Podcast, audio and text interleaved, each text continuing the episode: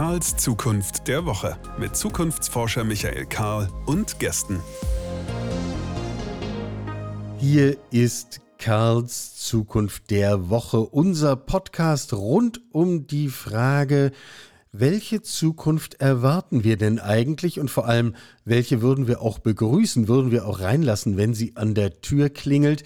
Denn äh, es ist ja kein Zufall, welche Zukunft auf uns wartet und auch nicht unbedingt Gott gegeben oder schicksalsbestimmt, sondern allein unsere Entscheidung. Zugegeben, ein paar Rahmenbedingungen kommen auch noch dazu, aber wir müssen halt drüber reden. Deswegen auch dieser Podcast. Schön, dass ihr dabei seid. Dies ist die Folge mit dem Pronomen. Ähm, das hat jetzt nicht zur Folge, dass wir jetzt äh, künftig bei Spotify und überall hinter Karls Zukunft der Woche ein He oder Him in Klammern dazu schreiben. Der Podcast selber ist ja auch keine Person, insofern macht das da auch gar keinen Sinn. Aber ich habe heute jemanden zu Gast, die hat zumindest in ihrem LinkedIn-Profil ein Pronomen hinter ihrem Namen. Da steht she, her. Und äh, sie heißt Linda Pulver, ist Coach in allen möglichen Kontexten der Personalentwicklung, sitzt in Hamburg und spricht jetzt hier heute mit uns im Podcast. Hallo Linda, schön, dass du da bist. Hallo Michael, vielen Dank für die Einladung. Wir wollen über Gender reden und Gender der Zukunft. Äh, jetzt müssen wir einmal, Entschuldigung, ich glaube, es lohnt sich, das jedes Mal einmal noch zu klären. Wir haben schon mal eine Folge zum Thema Sex der Zukunft gemacht. Für die, die es nachhören wollen, Folge 35. Ähm, heute wollen wir nicht über Sex reden, sondern über Gender im Sinne also der gesellschaftlichen Realität, die wir für uns konstruiert haben, geschaffen haben. Außer uns war da niemand tätig. Äh, du widersprichst mir bitte, wenn du das irgendwie anders siehst. Wann hast du zum ersten Mal realisiert, dass das eigentlich zwei verschiedene Dinge sind? Also das biologische Geschlecht auf der einen Seite und die Zuschreibungen, die wir vornehmen, scheinbar auf Basis dieses biologischen Geschlechts. Zweite Frage. Wann hast du realisiert, dass diese Zuschreibungen sehr viel wirkmächtiger sind als die tatsächlichen biologischen Voraussetzungen? Kannst du das noch sagen? Äh, das ist eine sehr gute Frage. Ähm, ich habe darüber auch schon nachgedacht, tatsächlich, wann das wohl eingetreten ist und wann ich angefangen habe, das bewusst wahrzunehmen. Ich kann nicht genau sagen, an welchem Tag das war, ähm, ist aber sicherlich äh, ungefähr drei, vier Jahre her, dass ähm, ich das richtige Bewusstsein dafür entwickelt habe, dass es neben dem ähm, männlich-weiblichen Geschlecht auch noch andere gibt und Menschen sich der sexuellen Orientierung wegen anders zuordnen, als die Gesellschaft das grundlegend aktuell noch tut. Und ähm, ja, die zweite Frage war, wie nochmal genau? Naja, also meine Wahrnehmung, ich glaube, dass die Zuschreibungen, die wir vornehmen, also das ganze Thema Gender, sehr viel wirkmächtiger ist als hm. das tatsächliche biologische Geschlecht. Ähm, sehr viel stabiler ja. und auch sehr viel, naja, also das ist doch die Wurzel von Privilegien auf der einen Seite und Einschränkungen auf der anderen Seite. Ähm, all dem, wo es dann ja auch wirklich problematisch wird. Genau, definitiv. Äh, ich habe, also ich glaube, eins der einschneidendsten Momente für mich war, ich habe das Buch gelesen von Kybra Gümüşay, ähm, Sprache und Sein. Und da thematisiert sie ganz viel darüber, wie Sprache unsere Wahrnehmung und unsere Wirklichkeit beeinflusst. Und äh, ich glaube, das war für mich so der größte Stein, der am meisten in, ins Rollen gebracht hat in meiner Wahrnehmung. Äh, weil darüber hinaus so viele neue Sachen Sinn ergeben haben und so viele gesellschaftliche Strukturen Sinn ergeben haben, Konflikte, die wir führen und Herausforderungen, die viele Menschen im Alltag, ähm, ja, die vielen Menschen begegnen. Und äh, da war, glaube ich, so, das war so das einschneidendste Erlebnis. Und wann habe ich dieses Buch gelesen? Ja, kurz nachdem es rausgekommen ist. Ich will jetzt keine falschen Daten sagen, aber es war auf jeden Fall ähm, noch vor der Pandemie, würde ich jetzt mal sagen. Äh, genau. Ja, und da habe ich angefangen, mich noch mehr damit zu beschäftigen, wie denn wirklich Sprache uns beeinflusst und ähm, bin seitdem auch total sensibilisiert dafür, in welchen Kontexten darauf gar keine Rücksicht genommen wird, Menschen äh, ja das nicht wahrnehmen oder vielleicht auch gar nicht akzeptieren wollen. Ähm, aber es ist immer eine interessante Diskussionsgrundlage, darüber zu sprechen. Also zur Frage, warum uns das so aufregt. Ich glaube, zu der müssen wir noch kommen, aber vielleicht machen wir es am Beispiel der Sprache erstmal ein bisschen konkreter, damit wir äh, nicht so im etwas äh, ja. abstrakten aus der Vogelperspektive bleiben, sondern mal ganz handfest. Geht es eigentlich, wenn wir über, über Gender und Sensibilisierung und äh, unsere, unser Bewusstsein für diese Rollen reden, geht es eigentlich im Wesentlichen um Inklusion, also dass ich von Teilnehmerinnen und Teilnehmern spreche oder von TeilnehmerInnen oder wie auch immer ich das für mich löse. Oder geht es eigentlich um unsere Wortwahl? Du hast mal einen Artikel geschrieben, wo du dich über Begriffe wie Powerfrau und ähnliches aufgeregt hast. Ähm, wo ist da eigentlich der Punkt? Genau, also ich glaube, das sind, äh, es gibt Punkt ist auch, wo ist der Punkt, ist eine gute Frage. Viele fragen auch, wo ist die Grenze, beziehungsweise wo trennt sich das voneinander. Ich glaube, das ist alles relativ fließend und geht viel ineinander über. Genau, Thema Powerfrau. Ähm, in dem kleinen Beitrag, den ich dazu geschrieben habe, ging es generell darum, wie Sprache uns auch beeinflusst, unter anderem mit den Begriffen, die die Gesellschaft gelernt hat zu, be, äh, zu benutzen, wie zum Beispiel Powerfrau oder ähm, Working Mom äh, aber auch Sachen wie Rabenmutter oder ähm, auf der anderen Seite Working Dad oder ähm, wenn man sagt Familienvater. Das sind alles Begriffe, die ähm, implizieren, dass es diese Wörter erst, wenn sie zusammenkommen, dass es dann etwas Neues gibt. Wenn man zum Beispiel sagt, ein Mann ist stark, dann ist das für viele Menschen nichts, was, ähm, was neu ist. Wenn man sagt Powerfrau, dann hört sich das an, okay, Power und Frau, das ist was Neues, das, da müssen wir ein neues Wort für finden, weil nur Frau ist anscheinend nicht powerful, ist nicht stark. So. Und äh, diese, Wör diese Wörter so zu benutzen, also wenn ich ausschließlich von starken Frauen als Powerfrauen rede und andere Frauen dann mit dem Begriff Frau anspreche, dann ist da die Diskrepanz, dass man normale Frauen in Anführungsstrichen nicht als stark bezeichnet oder unterbewusst wahrnimmt. Und genauso das Wort Familienvater ist ja eigentlich eine Doppelung weil ein Vater hat er auch eine Familie und äh, Familienvater würde implizieren, dass es manche Väter gibt, die nicht zu der Familie gehören, also die keine Familie haben, was ja auch äh, relativ sinnfrei ist, wenn ich so mal sagen darf. Äh, genau, und so ist unsere Sprache in vielen Aspekten, ähm, wenn wir bewusster wahrnehmen, was wir wirklich sagen, äh, würden wir auch bewusster unsere Wirklichkeit kreieren.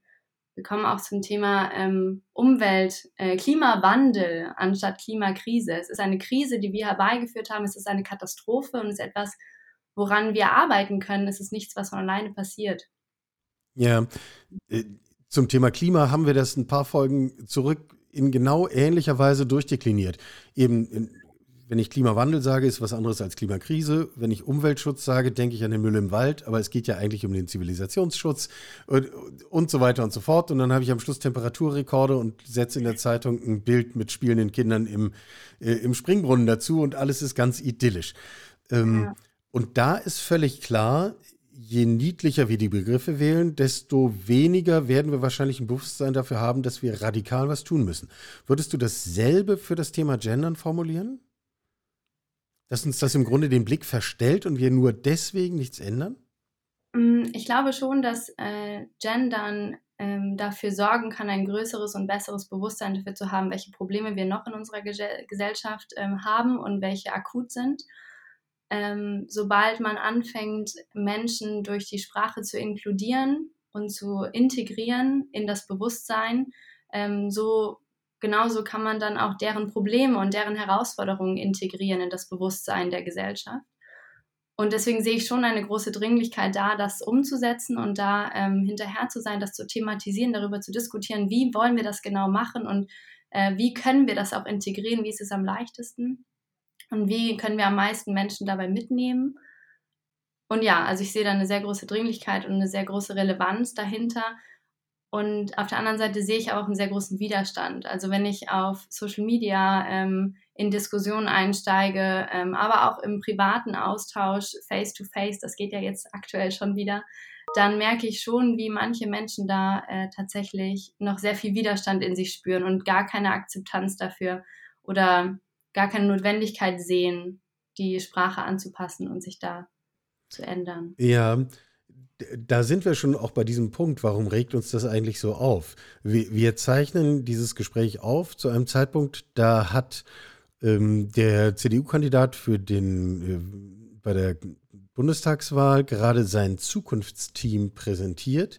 In diesem Zukunftsteam ist unter anderem die Bildungsministerin aus Schleswig-Holstein, Karin Prien, die quasi als ersten Akt in ihrer Rolle, ich bin Mitglied dieses Zukunftsteams, angeordnet hat, dass in Schulen in Schleswig-Holstein nicht mehr gegendert werden darf. Hm. Quasi als Beweis ihrer Zukunftsfähigkeit. Warum ja. ist dieses Thema, also warum ist dieses Thema so wahnsinnig geeignet offensichtlich für solche? Äh, ist ja ein symbolischer Akt. Hm. Was lädt das so auf? Ich glaube, das ist, äh, das ist, glaube ich, die Kernfrage, die viele Menschen beschäftigt oder die zukünftig auch viele Menschen beschäftigen wird. Woran liegt das genau? Ich glaube, es gibt viele verschiedene Aspekte. Ganz grundlegend würde ich sagen, es liegt viel daran, dass ähm, Menschen in erster Linie oft gelernt haben, Veränderungen argwöhnisch oder kritisch gegenüberzutreten. Ähm, das ist, glaube ich, so ein großer Punkt, ein großer Aspekt, der da einhergeht. Ich glaube, es ist ähnlich wie mit ähm, der Frauenquote oder mit ähm, anderen Akten der Gleichberechtigung, wo sich oft Menschen in der Position fühlen, ich verliere dadurch etwas äh, und davor Angst haben. Angst haben, dass ihre aktuelle Lebensqualität, ihre Privilegien beschnitten werden und zurückgestuft werden, obwohl das Ziel dieser Bewegung, wie auch viele anderer Bewegungen, ja eigentlich ist, mehr Gleichstellung hervorzurufen. Ja, ähm, was genau der, der, Kund, äh, der eigentliche Grund ist und warum äh, Menschen sich da so e-, enorm gegen sträuben, konnte ich noch nicht identifizieren. Ähm, ich glaube, wenn jemand den allgemeinen Grund kennen würde, wäre es auch einfacher dagegen vorzugehen, aber es ist wahrscheinlich aus vielen verschiedenen Ebenen, ähm, ja, viele verschiedene Gründe. Ich glaube, grundlegend fehlt auch der Diskurs darüber, der des offene Diskurs, der offene Austausch, die offene Aufklärung, was das tatsächlich bringt. Und ähm, wie in vielen Themen auch, wird hier ähm, betroffenen Menschen nicht genug zugehört. Weil oft stelle ich fest, dass äh, Menschen eine Diskussion oder die Menschen, die die Diskussion führen, gar nicht betroffen sind oder gar nicht sich austauschen mit Betroffenen über dieses Thema. Meine Annahme ist auch, äh, dass sozusagen, weil das Problem einer ungleichen Chancengleichheit, die sich aus diesen Rollenzuschreibungen ergibt, besteht, gibt es eben auch ungleiche Möglichkeiten, an dieser Situation etwas zu ändern. Das war jetzt vielleicht etwas kompliziert formuliert. Etwas platter würde ich sagen, ich kenne Frauen, die mir sagen, ich will doch nicht Karriere machen wegen einer Frauenquote. Hm. Wären die Verhältnisse andersrum, wären Männer benachteiligt. Wir hm. hätten seit Jahrzehnten eine Männerquote. Und kein einziger Mann würde sich hinstellen und würde sagen, hm, ich habe aber ein Problem mit meinem Ego, weil ich bin hier die Karriereleiter nur hochgekommen, äh, weil es diese Männerquote gibt. Die typische Männerantwort wäre, guck mal, ist mein neuer Dienstwagen nicht großartig? Ähm, also, weil das Problem besteht, kommen wir da nicht raus. Wäre jedenfalls meine These. Siehst du das ähnlich? Das ist natürlich jetzt sehr äh, stereotypisiert und geclustert in Männer, Frauen. Äh, so sind Männer, so sind Frauen. Aber grundlegend den Punkt äh, sehe ich und ähm, stimme in vielen Punkten zu. Ich glaube auch, dass ähm, diese ähm, internalisierte Misogonie da auch einen Teil mitträgt, also diese internalisierte Frauenfeindlichkeit in Anführungsstrichen. Ähm, ganz interessantes Thema, wie Frauen von der Gesellschaft beigebracht bekommen, ähm, welchen Wert sie haben und wie sie sich in der Gesellschaft auch zu verhalten haben. Und ähm, sobald dann da ein Prozess des Wandels entsteht, natürlich auch ähm, Frauen sich dagegen sträuben und sagen, ich bin gegen eine Frauenquote, ich bin gegen Gendern, ich bin ähm, gegen diese Aspekte, auch wahrscheinlich aus Angst ähm, vor Veränderung, aus Angst von der Gesellschaft nicht mehr akzeptiert zu werden, ausgeschlossen zu werden, weil sich etwas verändert, weil ihre Rolle gefährdet ist, in der sie groß geworden sind und weil sie natürlich von Anfang an beigebracht, beigebracht bekommen haben, so haben sich Frauen zu verhalten. Und sobald dann einige vom gleichen Geschlecht ähm, oder als ge Frauen gelesene Personen ähm, sich dem gegenüber äh, anders verhalten oder ja, dagegen protestieren, ähm, besteht natürlich auch eine Diskrepanz zu gucken, okay, wo möchte ich hin? Will ich ähm, mit der Gruppe gehen, die gerade protestiert und die aber in der Minderheit ist oder passe ich mich lieber weiterhin der gesellschaftlichen Mehrheit an und bleibe da, wo ich aktuell bin?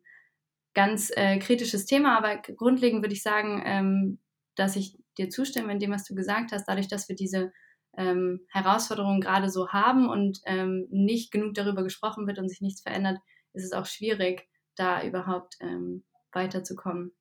Ich glaube, du weißt, was ich meine. Es ist, äh, ich stimme dir in dem Punkt halt zu, dadurch, dass ähm, Frauen in erster Linie oder Frauen gelesene Personen, weiblich gelesene Personen in der Gesellschaft äh, oft eine Minderheit haben in dem Mitspracherecht oder in dem, wie sie, ähm, wie sie agieren dürfen, sind die Themen ähm, auch einfach in der Minderheit oder die Treibekraft, die da, dahinter steht, in der Minderheit. Und es wäre wahrscheinlich anders, wenn die Themen mehr Männer betreffen würden oder Cis-Männer, sage ich mal so.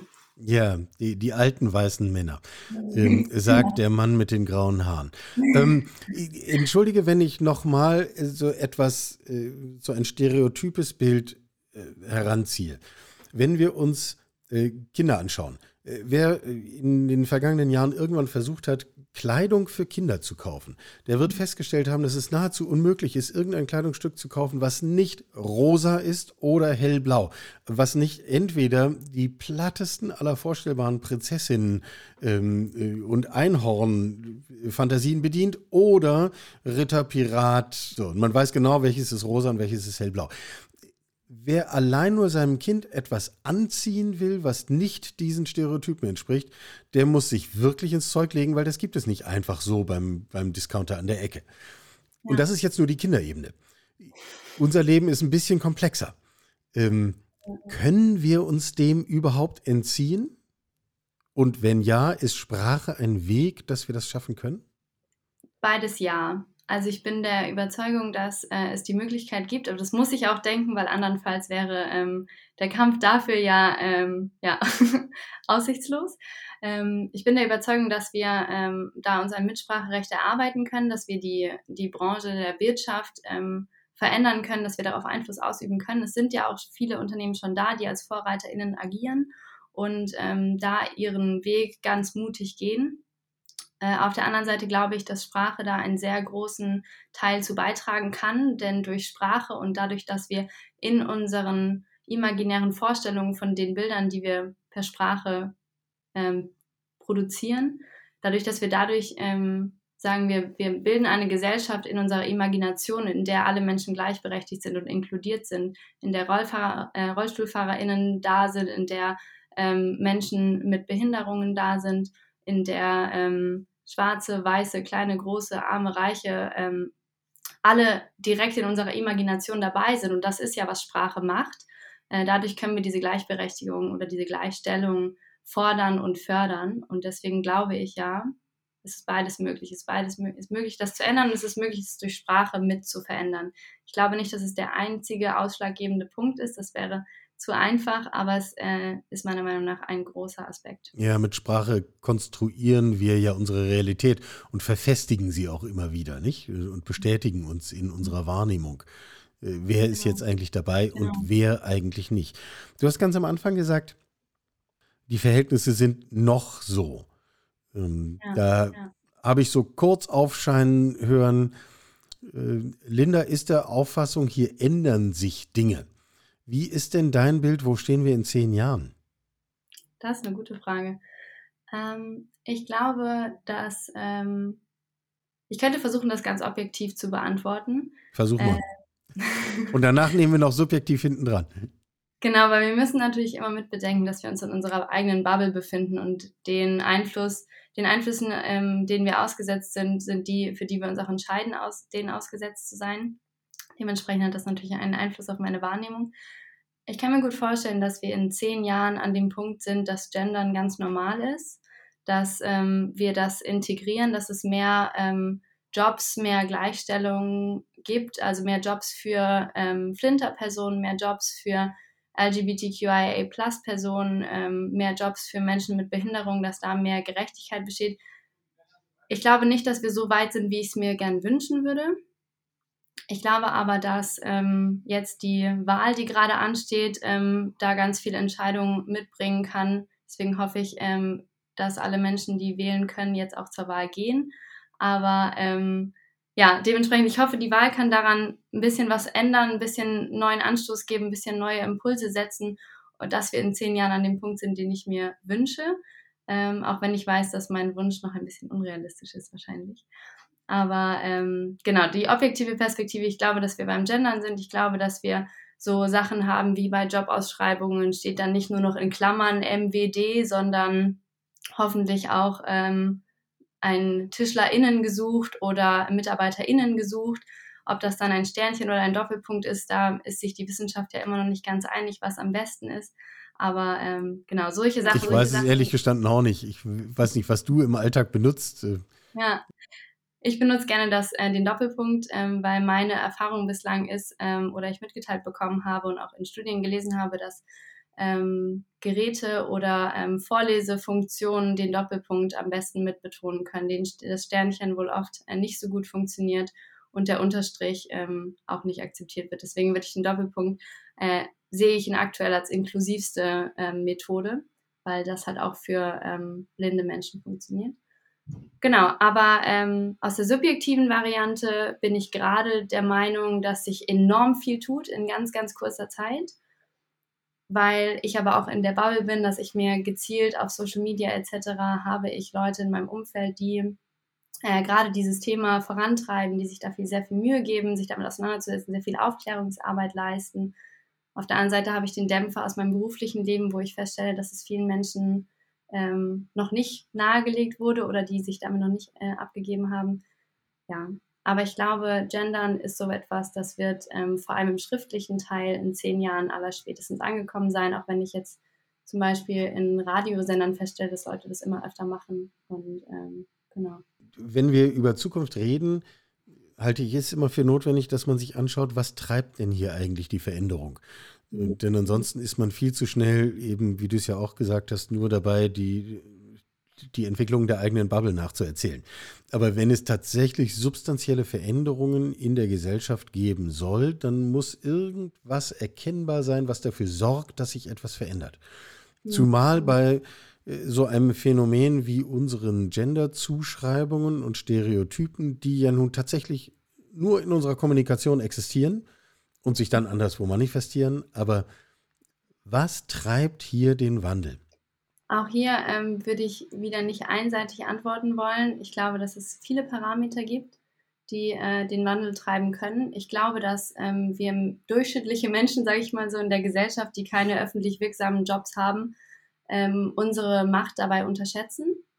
Ich glaube ganz klar, dass jeder Einzelne und jeder Einzelne in unserer Gesellschaft ähm, Einfluss darauf haben kann und zwar, indem man sich in privaten Gesprächen, im beruflichen, in den Austausch begibt, diese Themen einfach positioniert, klar sich dazu selber positioniert und ähm, ja, das Gespräch in diese Richtung treibt, indem man sich gegenseitig darüber austauscht, welche Erfahrungen man gesammelt hat und ähm, ja, vor allem aber indem überwiegend CIS-Männer, die nun mal in unserer Gesellschaft die äh, eine hohe Position innewohnen, äh, anderen Geschlechtern und anderen Menschen zuhören, ein offenes Ohr schenken und Betroffenen ähm, Aufmerksamkeit schenken und ihnen auch eine Plattform bieten.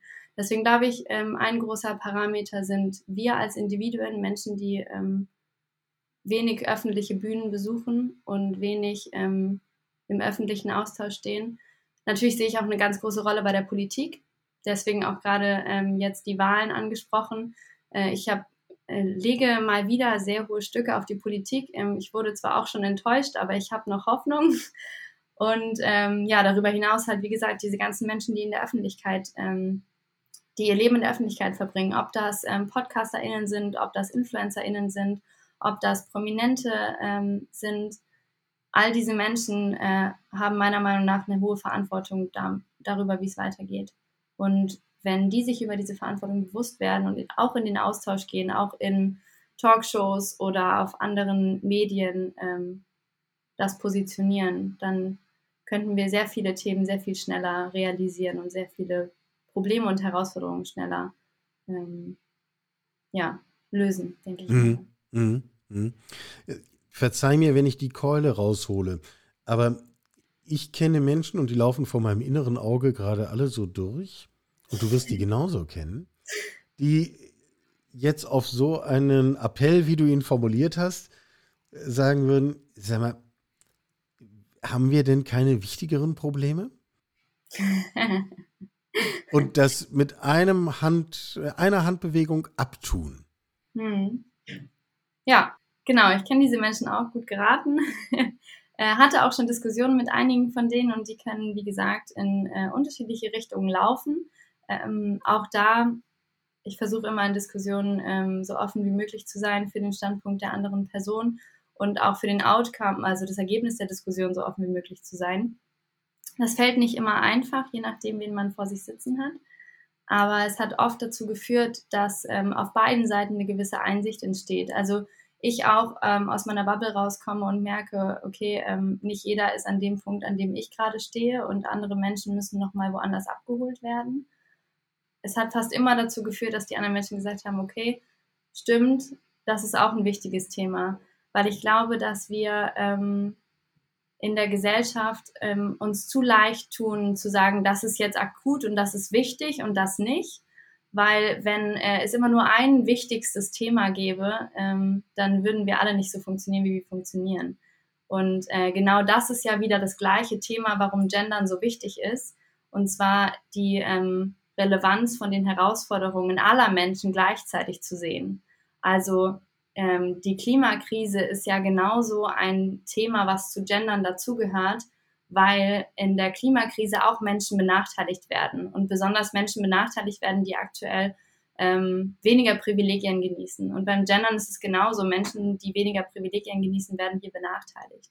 Und deswegen glaube ich, können wir mit vielen Schritten, die aktuell für mich persönlich relevant sind, wie die Klimakrise, wie das Gendern, ähm, wenn wir da rangehen, können wir vieles auf einmal lösen, indem wir halt die Aufmerksamkeit auch auf die lenken, die zu wenig davon bekommen. Das heißt, eigentlich das Thema, was sozusagen in der zweiten Reihe dahinter steht, ist, dass wir darüber reden müssen, wer hat hier eigentlich welche Privilegien genau. und welche Konsequenzen hat das eigentlich.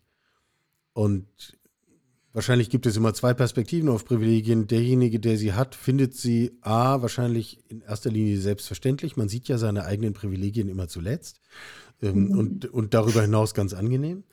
Ähm, aus einer Vogelperspektive würde man wahrscheinlich sagen, wenn wir mit weniger Privilegien auch zurande kommen, dann geht es am Ende allen besser, inklusive denjenigen, die bislang privilegiert waren. Ähm, ist das der dem, Kern hinter dem Gender-Thema? Ich würde dem fast so zustimmen. Ähm, ich würde nicht sagen, dass es Leute gibt, die ähm, am Ende weniger Privilegien haben. Ich glaube einfach nur, dass es äh, Menschen geben wird, die mehr Privilegien haben, weil das, was manche Menschen sich aktuell vielleicht als ihre Privilegien herauslesen oder sagen, ja, aber dann habe ich das und das Privileg nicht mehr, das ist vielleicht gar kein Privileg aktuell, sondern es ist vielleicht einfach eine Ungerechtfertigkeit oder eine Ungerechtigkeit. Dementsprechend äh, glaube ich, wenn wir uns dem Thema annehmen, werden am Ende alle mehr Privilegien haben. Das ist das Ziel, worauf es hinausläuft. Und ähm, aus der Vogelperspektive, ja, ich glaube, es ist generell in allen äh, Themen, die aktuell viele Gesellschaftsschichten betreffen und beschäftigen, ähm, ist es eine Frage der Rollenbilder, der Privilegien, so wer hat welche und wem wollen wir welche zuschreiben. Und ähm, aktuell ja auch leider auf die Diskussion, wem wollen wir welche nicht zuschreiben. Da sind wir wieder dabei, dass es mehrere Bundesländer gibt, wo die Bildungsverwaltung es für notwendig erachten, äh, gendersensible Sprache an Schulen zu verbieten. Genau, da schließt sich der Kreis. Dann lass uns doch weiter darüber reden, wie wir unseren eigenen Privilegien irgendwie auf die Spur kommen. Ich finde das ein ganz ehrenwertes Ziel. Das und äh, einfach auch darüber in Austausch zu gehen. Also ich glaube, dass ähm, tatsächlich wirklich die Interaktion und der Austausch, die Kommunikation darüber, was uns aktuell beschäftigt und warum das vielleicht relevante Themen sind und Betroffenen zuzuhören, äh, kann so viel auswirken und kann so viel mit uns machen und mit unserer Gesellschaft und unserer Wahrnehmung und Wahrheit. Dementsprechend, ja, der Appell darüber nachzudenken, was sind meine Privilegien und ähm, dann darüber in Austausch zu gehen. Das finde ich äh, ein schöner Abschluss, ja. Sagt Linda, Linda Pulver, Coach in dem weiten Feld der Personalentwicklung und wie man wahrscheinlich in den letzten 30 Mann und Frau und in jeglicher anderen Zuschreibung auch ähm, in den letzten 30 Minuten gehört hat, durchaus auch eine Streiterin für eine chancengerechtere und weniger von unreflektierten Privilegien geprägte Welt. Linda, ich danke dir sehr. Vielen Dank, Michael. Es hat sich an dieser Stelle zu einer kleinen freundlichen Tradition entwickelt, die Literaturhinweise aus dem Gespräch am Ende noch einmal aufgeräumt darzustellen.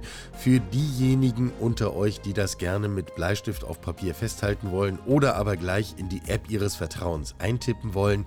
Linda sprach von dem Buch Sprache und Sein. Geschrieben hat es Kybra Gümüsei und erschienen ist es 2020 bei Hansa. Ich persönlich finde es ja eine spannende Frage, ob wir in den kommenden Jahren, so wie Linda es geschildert hat, eine Entwicklung hin zu einer differenzierteren Sprache und damit auch differenzierteren Sicht auf unsere Welt und Gesellschaft und damit auch zu mehr Teilhabe und Partizipation aller möglichen Elemente dieser Gesellschaft kommen werden oder ob wir das nur in einem Teil der Gesellschaft erleben werden und gleichzeitig eine wachsende Spannung zum Rest der Gesellschaft sehen. Es wird uns an dieser Stelle wahrscheinlich gar nichts anderes übrig bleiben, als das A an der jeweiligen Stelle, wo wir stehen, zu gestalten, wie wir es für richtig und angemessen halten und B das Gesamtbild zu beobachten und damit umzugehen. Soweit für diese Episode. Bevor ich gleich das übliche bleibt gesund sage, muss ich in dieser Woche noch ergänzen, geht bitte wählen und dann bleibt gesund.